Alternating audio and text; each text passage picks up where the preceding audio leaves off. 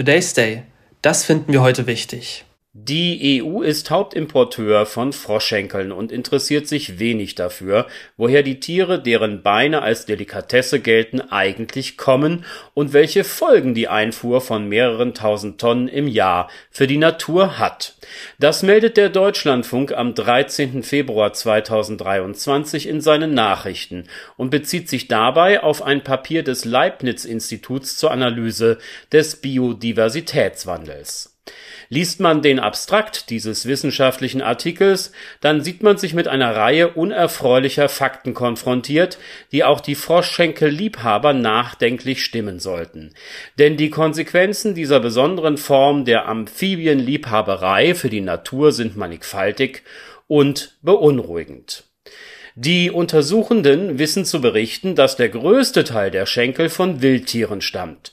Diese, freundlich formuliert, Überbeanspruchung natürlicher Nahrungsressourcen leiste einen wesentlichen Beitrag zu einem Rückgang der entsprechenden Populationen in ihrem natürlichen Umfeld. Die Gefahr des Aussterbens einzelner Arten sei durchaus gegeben über viele Jahrzehnte habe die Nachfrage nach Froschschenkeln in der EU dazu beigetragen, dass diese in großer Zahl aus unterschiedlichsten Ländern wie Bangladesch, Indonesien, in letzter Zeit besonders aus der Türkei und Albanien importiert werden.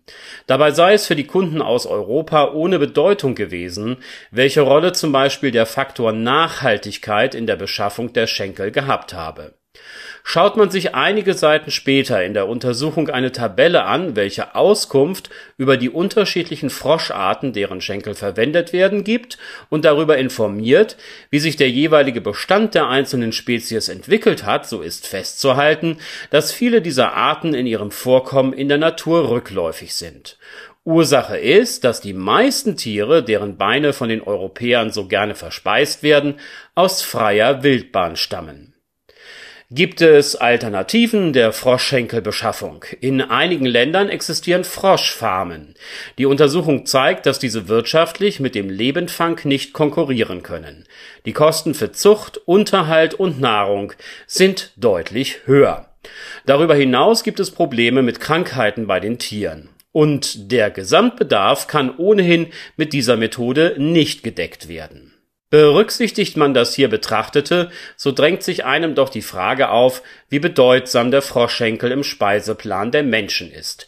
Enorm wichtig wird man aus den unterschiedlichen Ländern Europas hören. Ein Blick in Rezepte mit dieser vermeintlichen Delikatesse macht mehr oder minder Appetit auf Froschschenkel in Sahnesoße, Froschschenkel in Riesling oder auch Froschschenkel mit Knoblauch.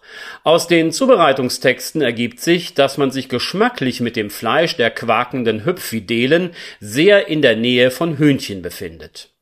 Es drängt sich der Gedanke auf, diese bei den oben genannten Rezepten zu verwenden, immer vorausgesetzt, sie wurden natürlich aufgezogen und gehalten.